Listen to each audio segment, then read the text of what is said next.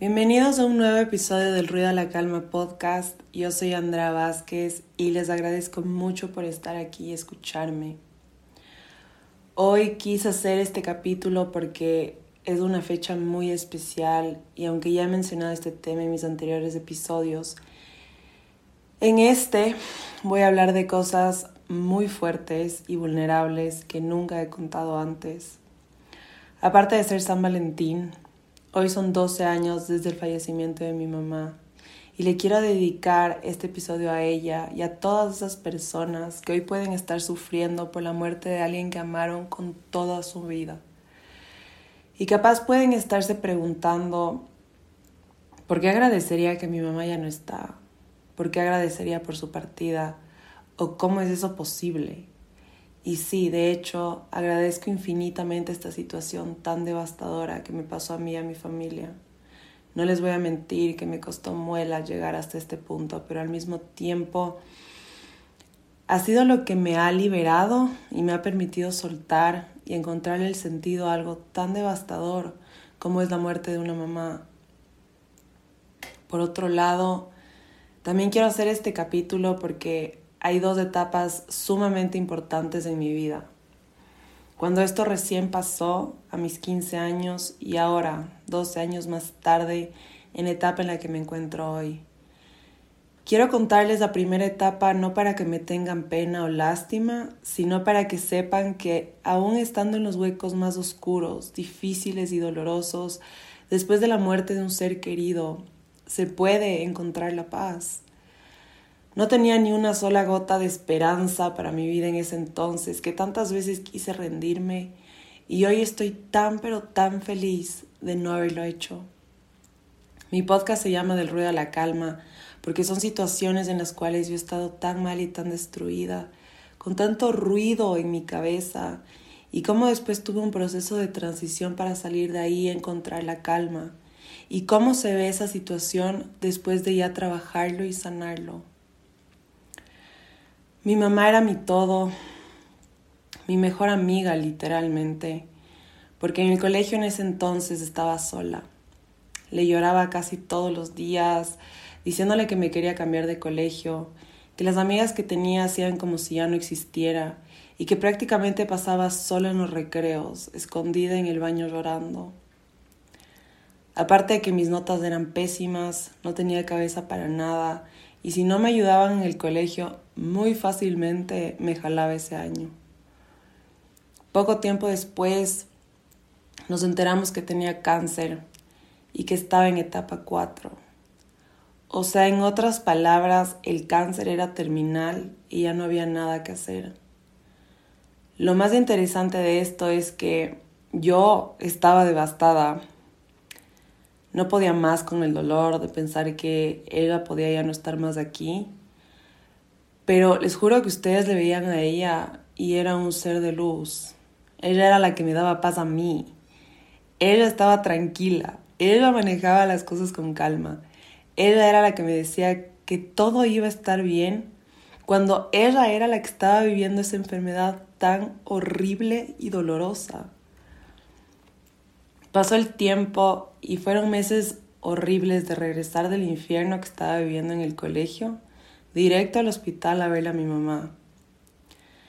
Cada vez la situación era más grave porque su cuerpo ya no estaba respondiendo a los medicamentos, que hasta le tuvieron que sedar para que pueda realmente descansar porque no dormía nada. Pero ¿saben por qué no dormía nada? Porque no se quería ir. Tenía tanto miedo de que si descansaba profundamente existía la posibilidad de que ya no vuelva a abrir sus ojos. Así que tuvieron que tomar la decisión de sedarle para que descanse. Y saben qué fue lo hermoso de esto, que aún sedada seguía luchando por su vida y por no irse porque no nos quería dejar. Yo nunca he visto un amor tan hermoso y puro un amor que luchó hasta el último aliento de su vida por nosotros. Y creo que a la que más destruida le veía a mi mamá en esos momentos era a mí. Me veía preocupada, llena de angustia, sabía por los momentos tan difíciles que estaba pasando en ese entonces, que tuve que tomar la decisión más valiente que he hecho en toda mi vida. No sé de dónde saqué las fuerzas para hacer esto, pero me acerqué a ella con lágrimas en los ojos y le dije al oído que descanse, que nosotros íbamos a estar bien y que nos tenemos el uno al otro para cuidarnos y apoyarnos y que se vaya tranquila, que se vaya en paz. Dos horas después de eso falleció. Creo que no existen palabras para ese momento tan desgarrador en el que uno se da cuenta de que lo que más miedo tenía que pase pasó. Mientras mi padre vestía a mi mamá para que los de la funeraria se le lleven, mis hermanos, que son cuatro, se abrazaban como en parejas y yo no quería nada. Nada de nada. No quería que nadie me dé el pésame, que nadie me abrace, que nadie me toque, porque eso significaba que era, la, que era realidad lo que estaba pasando que ella ya no estaba más aquí. Mi cabeza no podía entender que eso era verdad y yo no me acuerdo esto, pero mis hermanos me decían que me pegaba la cabeza contra las paredes y solo lloraba desconsoladamente. El único abrazo que realmente pude aceptar y sentirlo fue cuando mi papá salió del cuarto y nos abrazó a los cinco. Por el lado de mi papá también no pude ver amor más grande. El cáncer le detectaron a mi mamá en diciembre del 2010 y falleció en febrero del 2011. Y por esos dos meses yo no he visto un amor tan entregado, al punto de que mi mamá llegó a necesitar que le den la vuelta cada dos minutos porque tenía dos tumores en un lado del pulmón y eso hacía que por momentos como que se le vaya el aire. Mi papá no dormía, no descansaba, no daba más con su vida y aún así se desvivió por salvarla, aunque haya sido imposible. Después de ese abrazo tan reconfortante, llegaron los de la funeraria. En el velorio estaba prácticamente ida y al día siguiente, antes de ir a la misa, me acuerdo que me acuerdo que me dio mi primer ataque de ansiedad. No sabía qué me pasaba. Se me acalambraron las manos, la cara, el cuerpo entero, sudaba frío, me empezó como a faltar el aire y no podía parar de llorar. Me llevaron a la clínica y me dieron calmantes. Y todo ese día, la verdad es que casi no me acuerdo. Em, no podía caminar, no tenía fuerzas, no tenía ganas, no quería ver ni estar con nadie. Sentía que mi vida ya no tenía sentido. Por algún tiempo mis hermanos y yo no fuimos al colegio y también ya se podrán imaginar por qué no quería regresar allá tampoco. Mi mamá antes de irse nos decía que todos aquí somos prestados, que nadie le pertenece a nadie y que si Él se va, que no nos peguemos contra Dios porque no es la culpa de nadie, pero que esté donde esté, que ella jamás nos iba a dejar de cuidar. Y así fue. Yo no puedo explicarles las innumerables veces en las que mi mamá se ha hecho presente a través de sueños, canciones y situaciones que considero milagros. En los sueños es increíble porque literal yo puedo ver un chancho morado volando y no darme cuenta que estoy soñando. Pero cuando sueño con ella es completamente diferente, no sé si les ha pasado también. Cuando ella está en mis sueños es como si estuviera completamente consciente y presente ahí con ella. Es el único sueño que sé que es un sueño y aprovecho al ciento por ciento para verle, abrazarle y preguntarle cosas. Son sueños tan reales y hermosos que me despierto llorando de la alegría como de no creer lo que acaba de pasar. Por otro lado, con las canciones, justo después de que mi mamá falleció, salieron dos canciones que me ayudaron increíblemente y sentí que fueron mandadas por ella. La primera se llama Algún día te veré y la segunda se llama Yo te extrañaré. Las dos canciones son de un grupo hermoso que se llama Tercer Cielo y mm, creo que son las canciones con las que más he sanado desde que ella ya no está. Nunca he sentido tanto confort y esperanza más que con esas dos canciones en toda mi vida. Por último, esta es mi parte favorita. con las situaciones que han sido milagros para mí, eh, que han sido algunos, pero quiero contarles los más significativos. Cuando era igual recién falleció, me fui a un retiro hermoso donde se hace una actividad en la que le escribes una carta a Dios. En esa carta yo lloraba desconsolada, solo pidiéndole a Dios que me mande una señal de que mi mamá está bien y que está con él.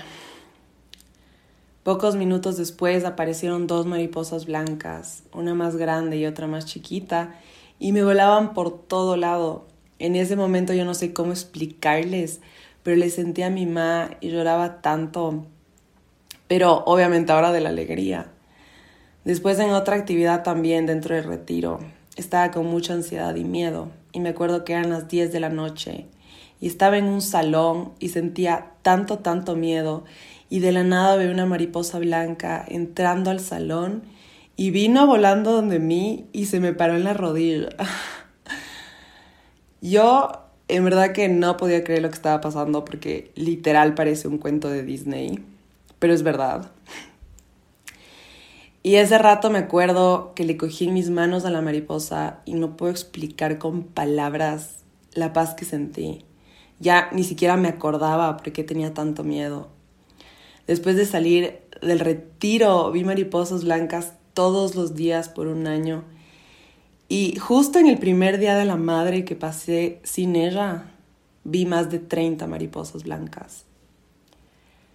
Desde ahí siempre que estoy triste, bajoneada o sin esperanza, justo en ese momento se me cruzan mariposas.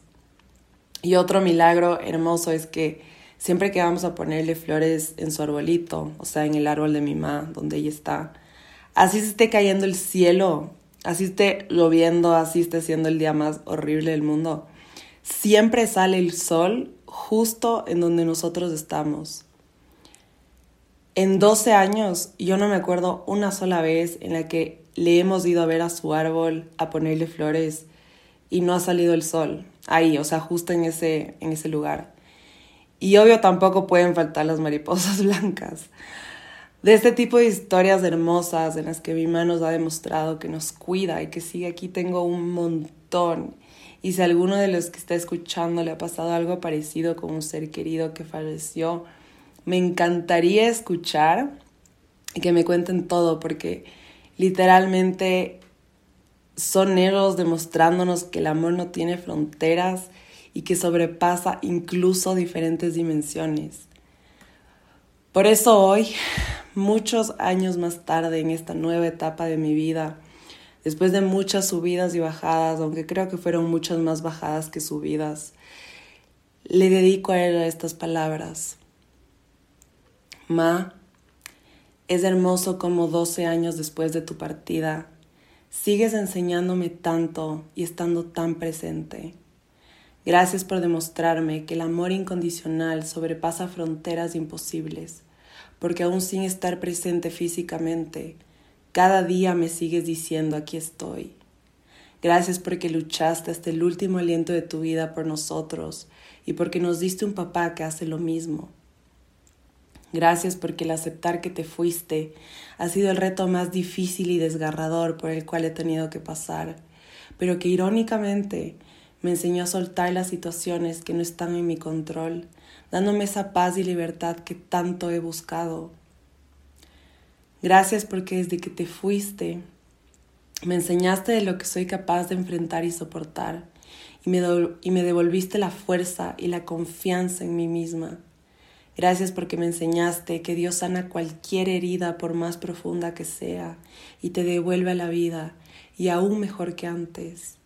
Gracias porque me diste un army gigante de cuatro hermanos y un papá que se convirtieron en mi lugar de fuerza y soporte más grande para atravesar esta situación y saber que no estoy sola, sino más acompañada que nunca. Gracias porque me enseñaste el valor de la vida y que nadie la tiene comprada.